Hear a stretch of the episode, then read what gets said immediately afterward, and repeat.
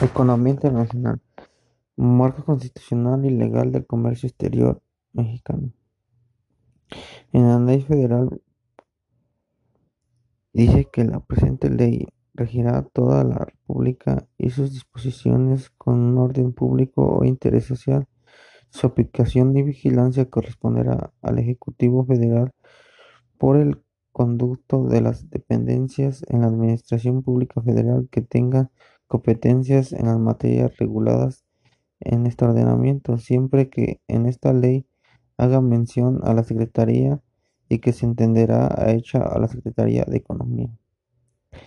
La Ley del Comercio Exterior, en el artículo 1 de la presente ley, tiene por objeto regular y promover el comercio exterior, a incrementar competitividad de la economía nacional, propiciar el uso eficiente de los recursos productivos del país, integrar adecuadamente la economía mexicana con la internacional, defender la planta productiva de prácticas desleales al comercio internacional y contribuir a la evaluación del bienestar de la población. Reglas generales del comercio exterior 1.1 El objeto de la presente resolución es dar a conocer, agrupar y facilitar el conocimiento de las disposiciones de carácter general mediante una publicación anual, dictada por autoridades aduaneras y físicas en materia de comercio exterior. La RGCE, que es el futuro que se, que se expidan, se habrá como modificación, adicción a derogación de las que consiste el presente resolución. Ley sobre la celebración del tratados. Artículo 1. La presente ley tiene objeto regular la celebración de tratados y acuerdos interinstitucionales en el ámbito internacional. Los tratados solo podrán ser celebrados entre el gobierno de Estados Unidos mexicanos y unos varios sujetos del derecho internacional público.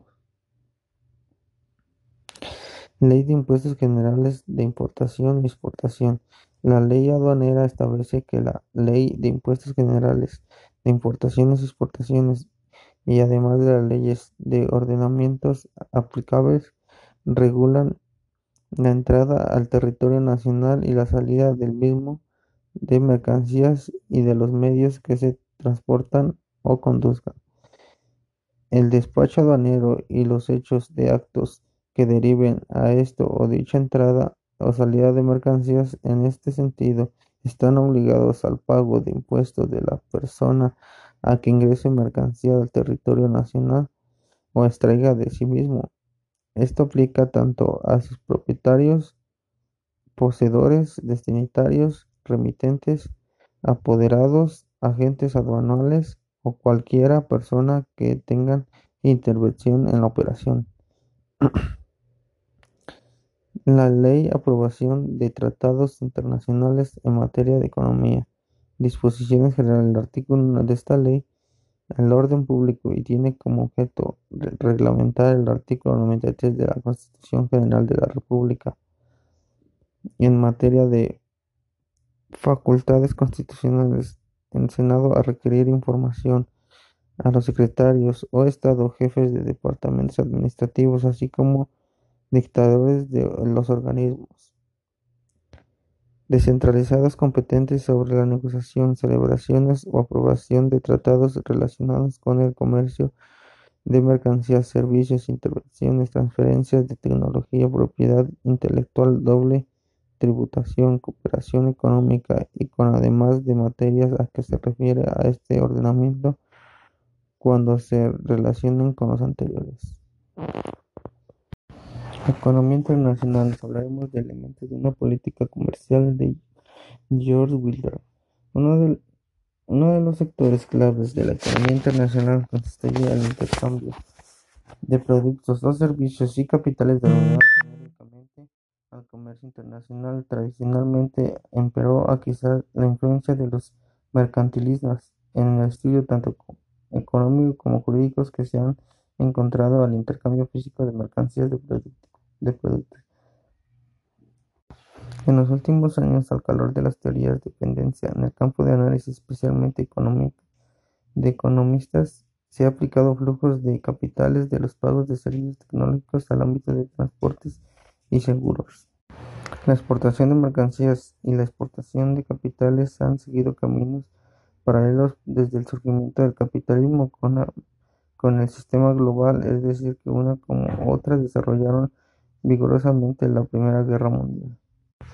Finalmente, los pagos de servicios tecnológicos llamados eufemísticamente asesoría técnica conformado de una pesada carga para la cuenta de para la cuenta corriente el inversionista extranjero asigna la tecnología como aporte capital y paralelamente percibe derechos con su utilización, lo que significa cobrar veces por el mismo concepto repartiendo el registro de cuenta de corriente, pago de licencia y con la cuenta de, capitales de transacción activo o inversión extranjera.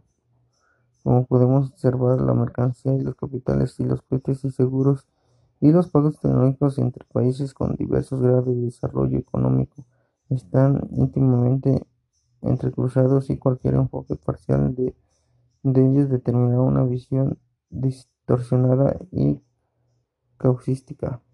Nos habla de las características del modelo neoliberal. El modelo neoliberal de internacionalización busca instrumentar una política económica en la apertura de comercio exterior susceptible de aplicarse a igual eficacia tanto como los países desarrollados como los periféricos.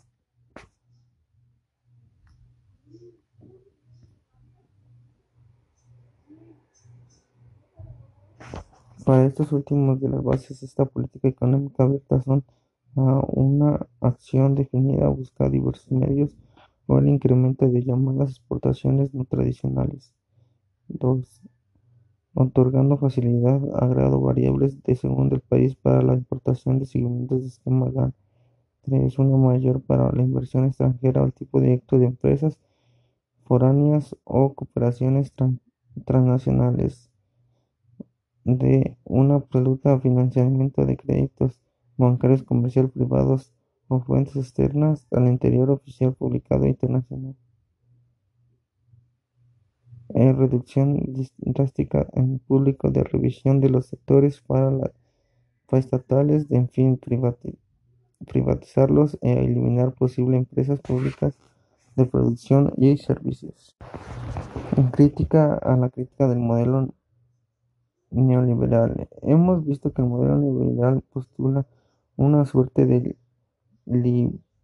librecambismo desde los países centrales hacia la periferia, ya que la práctica que ellos siguen la política neoproteccionista o francamente proteccionista, las críticas planteadas se ha dicho que el modelo se inscribirán a un intento por responder los modelos de las políticas comerciales proteccionistas que harían variables economistas de escalas aprendizajes por la acción y el desarrollo económicas externas.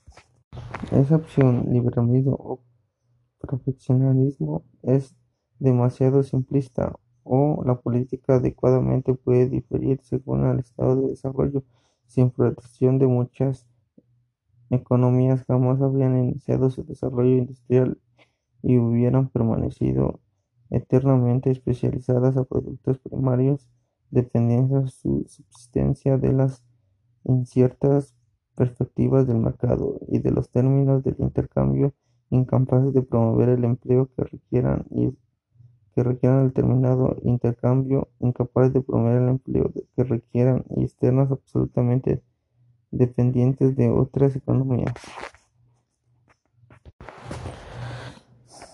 Manera de conclusión, someter las corporaciones de un, estatuto jurídico universal en el que se contemplen a tipo de sociedad, B. régimen impositivo uniforme, C. régimen de contabilidad uniforme, D. límite de exportaciones de utilidades, E tasa obligatoria de régimen uniforme, publicidad de régimen y destino de su comercio exterior, relación y tipos de vinculaciones de productos.